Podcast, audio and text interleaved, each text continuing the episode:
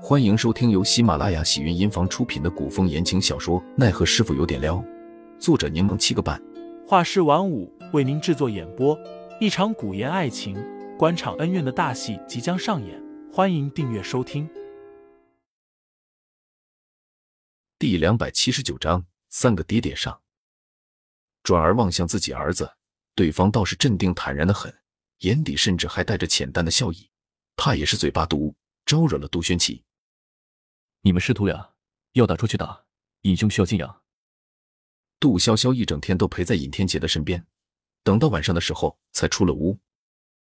因为院子不大，房屋有限，戴秋与曼冬借住在邻居家，将房间让给杜轩奇与凌风，而凌寒则依旧在外室的榻上休息，守着内室的尹天杰。因为还要在帝都住上一段时间，杜潇潇便找凌寒商议，说还是必须得换一个大一点的宅子住才行。现在过于拥挤了。林寒说他已经交代戴秋去找了，明后两日应该就能搬出去。二人靠在廊檐下说了会悄悄话。林寒提醒了杜潇潇一句：“你一会儿还是去看看师傅他老人家吧，今天一整天都泡在醋坛子里，快变成一颗酸白菜了。”杜潇潇忙道：“对我差点忘了，我必须得雨露均沾啊，不然阿爹以为我偏心，肯定会难过的。”杜潇潇说着就要走，却被凌寒拉住了。凌寒那双桃花眼透着几分幽怨，那是不是也得让我沾点雨露？平日里凌寒那双好看的眼睛总带着几分疏离与冷淡，此刻却蒙上了一层水雾一般，带着几分无辜与软萌，看的人心里软乎乎的。杜潇潇踮起脚尖，在凌寒脸颊上亲了一口。凌寒眼角弯起，还没来及多温存，杜潇潇就跑走了。他忙出声，再次提醒道：“不要耽搁太久，还有正事。”杜潇潇抬手摆了摆，表示明白。屋内，杜轩奇与林峰一人睡床，一人躺在榻上，二人皆无睡意。林峰道：“再有几日便要过年了，我们也回不去，是不是该做些准备，好过除夕？”杜轩奇唉声叹气：“随便。”林峰又问：“我们此次出来的匆忙。”银钱带的不多，就怕到时候支出太多，不能给潇潇准备大红包和贵重的礼物了。杜轩奇轻哼一声：“他不是还有亲爹吗？”林峰无奈：“我说师弟，你这一口醋要含到什么时候？谁吃醋了？我一直就不喜欢尹天杰这小子，他以前跟我抢妹妹，现在又跟我抢女儿，我没翻脸已经很给面子了。你这就不讲理了。红英哪里是他抢去的？”他与红英互生爱慕之情，喜结连理，倒是你这个义兄，因此多年不与二人联系。凌风说着，又嘲讽了杜玄起一句：“偏每年逢红英与潇潇生辰，总会送些精挑细选的贵重礼物送去。你说你怎么如此别扭？你到底是谁的师兄？”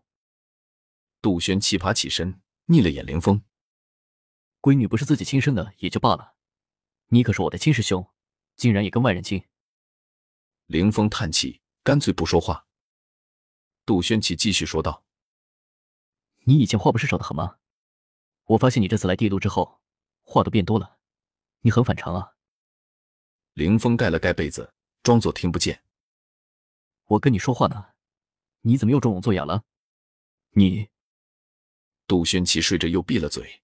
他听到门外有人走了过来，接着就听到了敲门声。阿爹。林叔，你们睡了吗？杜轩奇听到杜潇潇的声音，快速的躺了回去。你们睡了，那我走喽。这丫头都不知道多敲一下门的。杜轩奇一听，又急又恼，指使凌风道：“你，你去开门啊！”凌风促狭的看着杜轩奇。杜轩起担心杜潇潇真的走了，忍不住责声道：“快点！”等等，我来了。凌峰终于回应了声，起身去开门了。杜潇潇见是凌峰开的门，笑眼弯弯的问：“林叔，我阿爹睡下了吗？”凌峰小声说道：“闹脾气呢。”杜潇潇比了个 OK 的手势，跟着凌峰一起进了屋。阿爹，你睡下了。杜潇潇走到杜轩奇身边，坐在床沿，笑盈盈的说。我有没有打扰到你啊？杜轩琪看了眼杜潇潇，问：“你这么晚来做什么？”我来看看阿爹啊。杜潇潇握着杜轩琪的手，撒娇道：“有点想阿爹了，所以休息前来看看阿爹。”杜轩琪这才坐起身，口气酸酸的说：“难得你还记得我。”